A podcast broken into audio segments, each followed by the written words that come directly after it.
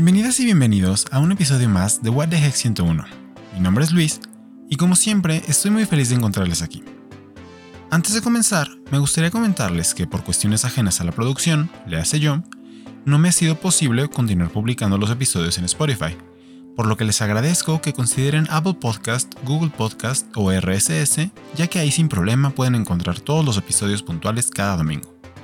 De igual manera, si les interesa tener un poco más de información sobre los temas que hemos platicado a lo largo de la semana, no duden en seguirnos en Twitter. Estamos como arroba WTH-101 y ahí podrán ver actualizaciones antes que nadie, así como los avisos de cuando estén disponibles los nuevos episodios. Habiendo terminado este comercial, pasemos a las actualizaciones de la semana. En esta semana se empezó a escuchar en redes sociales que ya era hora de que realizaran un show del medio tiempo con el tema de hip hop, Varias de las personas que van a actuar en el show han expresado que lo harán tan bien y tan memorable que nunca más los dejarán fuera de los medios tiempos. Esto haciendo referencia a que el género hip hop no había estado presente en un medio tiempo desde hace mucho tiempo. Además de esto, se ha mencionado que debido a la censura que existe en los medios masivos, este será el medio tiempo más silencioso, debido a que habrá constantes cortes en las letras de las canciones que se interpretarán. Así que, aunque es una victoria para el hip hop, les queda de ver ya que no podrán saborearla al 100%. En relación al conflicto de Spotify y Neil Young, ahora ya no son solo los músicos, sino que los mismos usuarios han decidido abandonar la plataforma y optar por alternativas de música on demand. A mí me parece que esto durará solamente unos cuantos días o semanas, porque cuando se acuerden de que no van a tener su Spotify Wrap, regresarán para no perderse. Con esto cerramos la sección de actualizaciones de la semana y podremos pasar al primer tema. Tema de hoy es Donovan Carrillo y los Juegos Olímpicos de Invierno. Antes de otra cosa, no hay algo como los Juegos tradicionales o los Juegos de Invierno. Como tal, se llaman Juegos Olímpicos de Verano y de Invierno respectivamente, solo que por costumbre nos referimos a unos como los Juegos Olímpicos y para los otros hacemos énfasis en que son de invierno. Ambos eventos son organizados por el Comité Olímpico Internacional y se realizan cada cuatro años. Sin embargo, se hacen de forma escalonada para que haya un evento olímpico al menos cada dos años. Debido al atraso que en los últimos Juegos de Tokio 2020 sucedió, se terminaron celebrando en 2021 por la pandemia, y en esta ocasión tendremos un evento olímpico dos años seguidos. Aunque en teoría los Juegos cuentan con la misma estructura, tienen varias diferencias. En primera instancia, los deportes que hay en cada uno son completamente diferentes. Y aunque en un inicio algunos deportes estuvieron en los Juegos de Verano, posteriormente se pasaron a los Juegos de Invierno por la conveniencia de realizarlos en esta época. En total, los Juegos de Verano tienen 46 disciplinas, mientras que los de invierno tienen tan solo 15. En cada una de las disciplinas hay distintos eventos por género, distancia, duración, peso, etc., lo que al final nos brinda un amplio catálogo de opciones para disfrutar. Cabe mencionar que al igual que los con los de verano, una vez que concluyen los Juegos de Invierno, se le da paso a los Juegos Paralímpicos, que también cuentan con un amplio catálogo de disciplinas y eventos. En este año, los Juegos de Invierno se están llevando a cabo en Beijing, y tienen como mascota a un panda gigante de nombre Bing Duen Duen. De acuerdo con los organizadores, Bing significa hielo y representa pureza y fuerza, y Duen Duen representa a los niños. En conjunto, la mascota representa la fuerza y la voluntad de los atletas y busca promover el espíritu olímpico. En esta ocasión, en México estamos muy interesados en el patinaje artístico varonil. Sin embargo, entre los muchos otros deportes también hay esquí, biatlón, curling, hockey, salto en esquí, patinaje de velocidad y un deporte que estoy seguro que todos ubican, porque salió en Jamaica bajo cero, el bobsled. Aunque no hay mucha promoción sobre los Juegos de Invierno aquí en México, sí hemos participado en varios juegos, aunque no en todos. Estuvimos ausentes desde 1932 hasta 1984 y posteriormente tampoco participamos ni en los Juegos de 1998 ni en los de 2006. Un dato interesante es que en 1992 en Albertville fue cuando enviamos a la delegación más numerosa con 20 atletas. Sin embargo, en promedio enviamos a 3 o 4 atletas cada juego.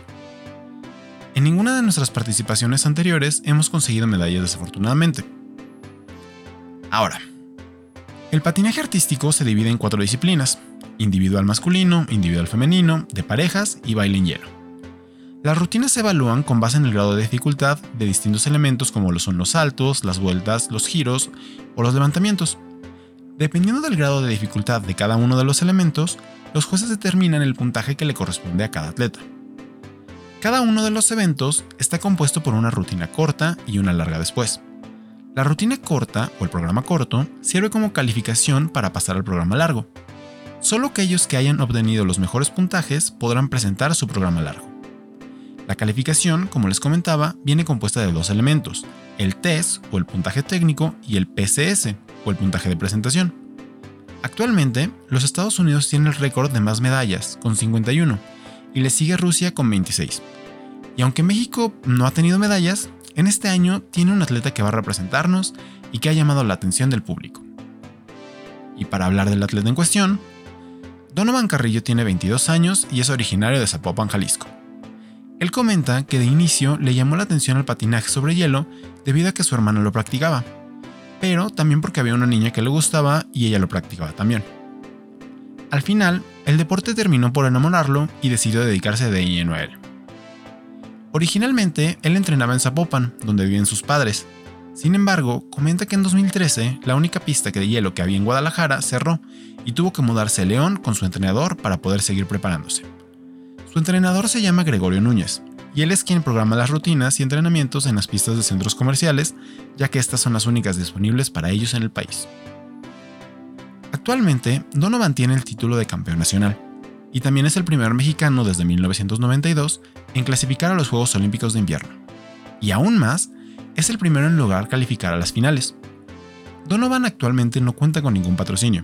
Sin embargo, desde 2019 fue incorporado al programa de deportistas de alto rendimiento, donde el gobierno de México le ha ayudado a costear los gastos para entrenarse y competir a nivel nacional e internacional.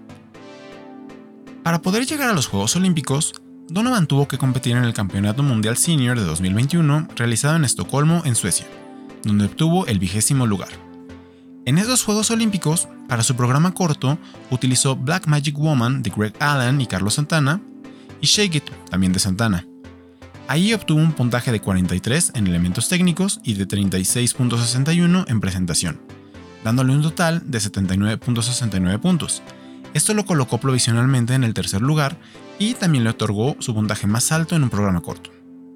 Para el programa largo utilizó Perhaps, Perhaps, Perhaps de Carlos Rivera y de Daniel Boaventura, Sway de Dean Martin, María de Ricky Martin y Bailar de The Oro featuring Elvis Crespo.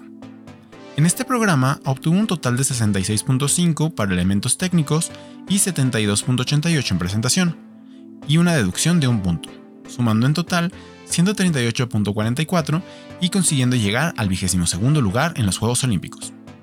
Con esto culminó su participación, pero la hazaña de haber llegado hasta acá se quedará siempre en la historia olímpica.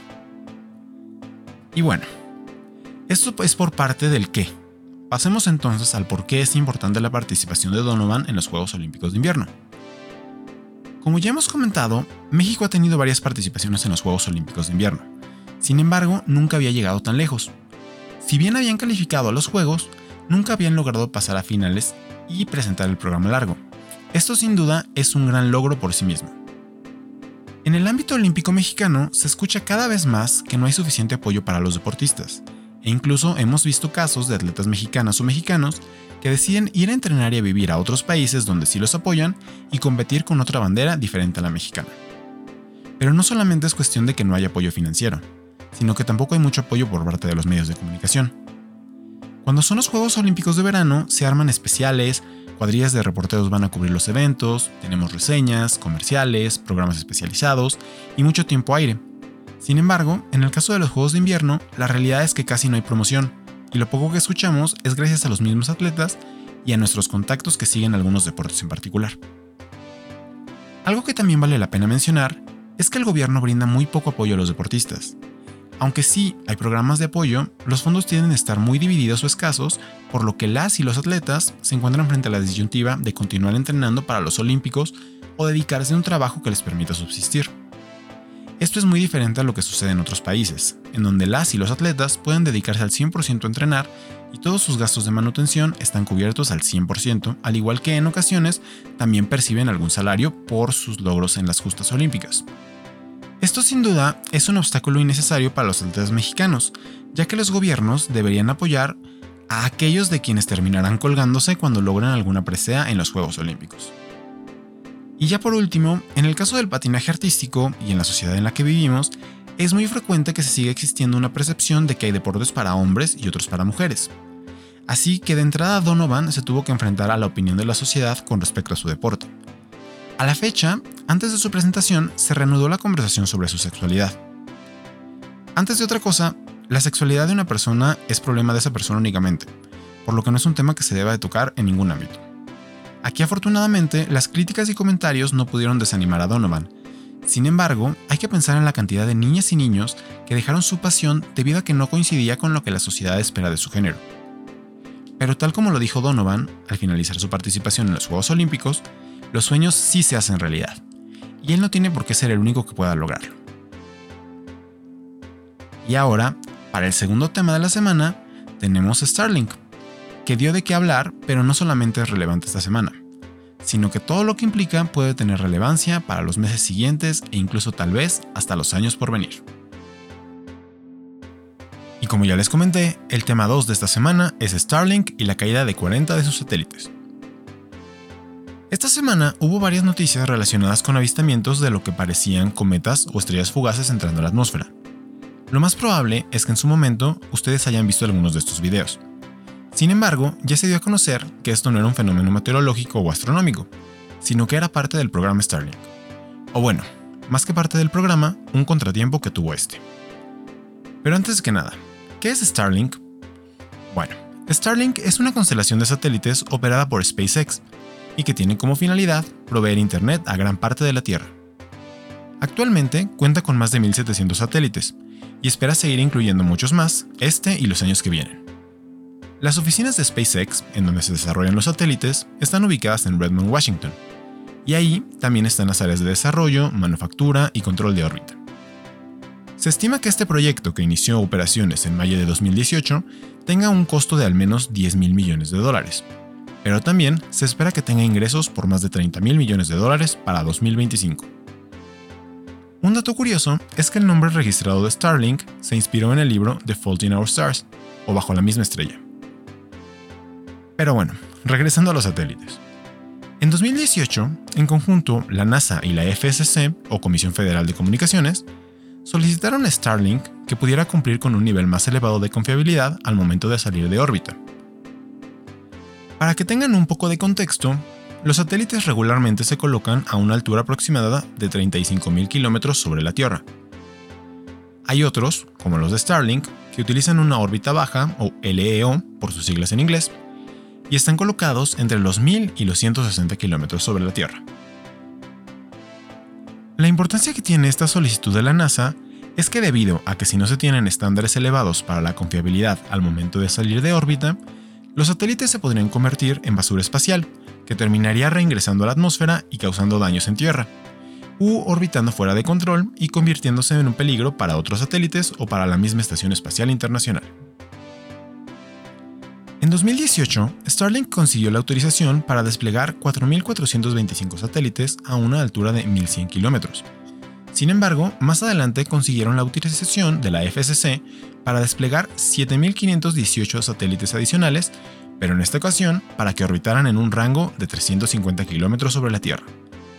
Finalmente, en 2019, Starlink solicitó la autorización para que 1.600 de los 4.425 iniciales fueran operados a una altura de aproximadamente 550 metros. Con esto, Starlink obtuvo la autorización para desplegar sus satélites en tres capas, de las cuales cada una servirá para la transmisión en distintas frecuencias.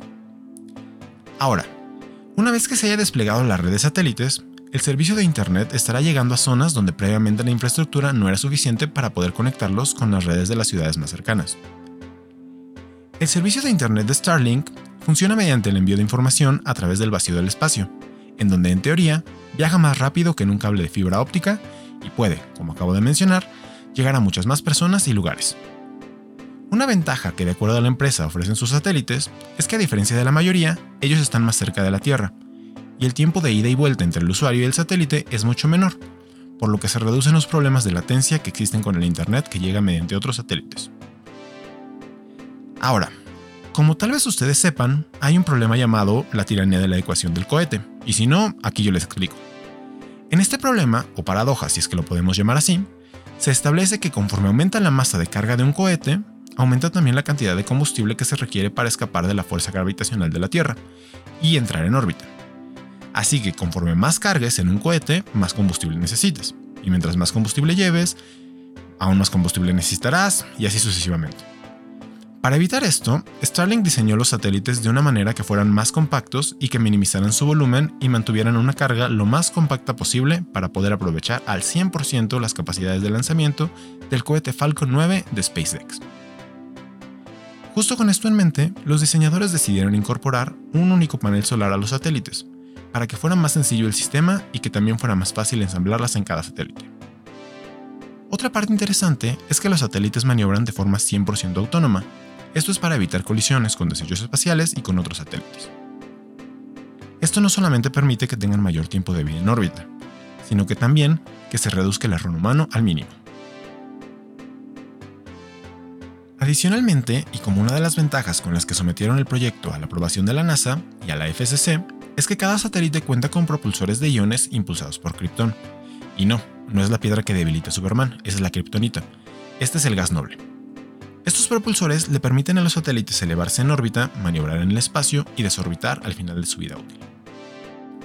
De hecho, como parte de su compromiso de mantener el espacio lo más limpio posible, SpaceX ha informado que los satélites tienen programado que al final de su vida útil deben bajar poco a poco de su órbita y quemarse en la atmósfera en un plazo de entre 1 y 5 años. Esto es un gran avance si lo comparamos con los cientos o miles de años que otros satélites tardarán en desintegrarse a mayores alturas. Este último punto es muy importante, debido a que solo esto debe de pasar al final de la vida útil del satélite, al menos dentro de la constelación de Starlink. Sin embargo, la semana pasada, un día después del lanzamiento de los primeros 49 de este año, se registró una tormenta geomagnética. Las tormentas geomagnéticas o tormentas magnéticas son una alteración temporal de la magnetosfera, causada por el impacto de olas de viento solar que interactúan con los campos magnéticos de la Tierra. Estas olas de viento suelen ser causadas por una eyección de masa coronal en el Sol o por una corriente de alta velocidad. De hecho, aunque suene como algo catastrófico, que para Starlink sí lo fue, quienes viven en los polos están bastante acostumbrados a ellas y les llaman auroras boreales. Pero retomando el tema, esta semana una tormenta geomagnética fue la que causó millones de dólares en pérdidas para Starlink. Estas tormentas, además de causar auroras boreales, también calientan la atmósfera y aumentan la densidad atmosférica a bajas altitudes de despliegue. Al aumentar la densidad atmosférica, los satélites se estarían enfrentando a lo que debería de ser el final de su ciclo útil, Desafortunadamente, aunque se activó el modo de seguridad para que los satélites redujeran la fricción con la atmósfera, únicamente 9 de los 49 lograron hacerlo y sobrevivir al arrastre adicional provocado por la tormenta. Como tal, pues durante las próximas semanas o meses tal vez estaremos viendo cómo algunos de esos satélites se queman en la atmósfera y nos seguirán dando algunos cuantos videos más que harán que la gente se pregunte qué es lo que está cayendo del cielo. Y ahora el por qué es importante Starlink y la caída de sus satélites. De entrada, le podemos encontrar un gran número de beneficios a esta iniciativa por parte de SpaceX. La misión fundamental es permitir que todos tengan acceso a Internet de buena calidad sin importar el lugar en donde se encuentren. Incluso parte de la página de Starlink está dedicada a concientizar a las personas sobre las dificultades que las personas se enfrentan actualmente debido a que no hay Internet bueno. Las aplicaciones pueden ser muchas, desde simplemente comunicación del día a día hasta usos médicos, legales, educativos, entre otros. Todo esto se lograría mientras que también se diseñan kits de usuarios que cada quien puede instalar en su casa u oficina y que no sean demasiado caro adquirirlos. Y pues hasta aquí todo bien. Sin embargo, los problemas empiezan cuando nos ponemos a considerar que tener miles y miles de satélites en órbita terminará dañando la calidad visual de las observaciones que se hagan desde la Tierra. Ante esto, SpaceX ha buscado diseñar satélites que visualmente sean lo menos invasivos posibles, sin embargo, los científicos aún no están del todo convencidos. Ahora, para cada uno de los despliegues de satélites se necesita usar un cohete que, si bien ya puede despegar y regresar a la Tierra sin destruir todo su fuselaje, aún esto emite grandes cantidades de gases a la atmósfera, lo que debe de tomarse en cuenta cuando se esté analizando el impacto total que este proyecto tendrá. Si no me equivoco, también ya están trabajando en el impacto ambiental que los despegues tienen, pero no hay duda de que este aún no es cercano a cero. Y ya para finalizar, esta situación que se dio sobre el reingreso de la atmósfera de estos 40 satélites y lo vistosa que es su desintegración, puede causar que se extienda el pánico o el miedo entre la población en general. Si bien es claro que no representa ningún peligro real para las personas, como en muchas otras cosas, la desinformación y el sensacionalismo causan una reacción desmedida en la gente. Así que, afortunadamente, SpaceX aclaró que fueron sus satélites y no permitió que otros empezaran a hacer teorías de conspiración. Este último punto, sin duda, será lo que más haga ruido debido a que todo lo que tiene que ver con satélites, comunicación y espacio tiende a ser malinterpretado como vigilancia, violación de la privacidad y espionaje de nuestras vidas diarias.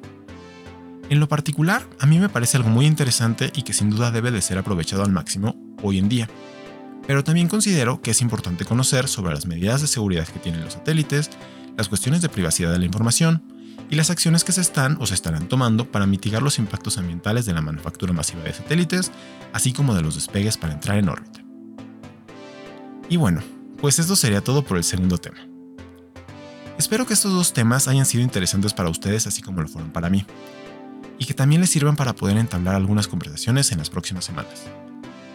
Si no me queda nada más por decir, les agradezco nuevamente que me hayan acompañado en un episodio más de What the Heck 101. Ya saben que todas las sugerencias o comentarios son muy bien recibidos, ya sea personalmente o vía nuestras redes sociales. Como cada semana, espero que se mantengan sanas y sanos, sigan curiosos y nos escuchamos en el próximo episodio.